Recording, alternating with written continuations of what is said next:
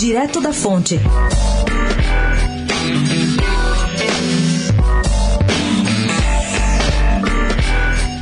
O presidente Temer desistiu de viajar para a Ásia, mas o chanceler Aloysio Nunes não. E a agenda dele nesse tour de cerca de 20 dias vai ser intensa. Vai a Singapura, a Tailândia, ao Vietnã, a China, mas a cereja do bolo da viagem, pelo visto, vai ser a parada em Seul, na Coreia do Sul. Lá, Aloysio se encontra com os chanceleres da Argentina, do Uruguai e do Paraguai e vão começar os contatos com o governo de lá para uma possível aliança Mercosul-Coreia do Sul.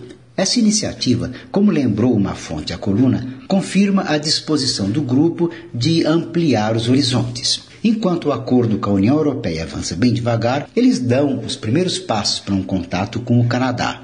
E em breve, segundo se apurou, entram na agenda países do velho continente que estão fora da União Europeia: Suíça, Noruega, Islândia e Liechtenstein.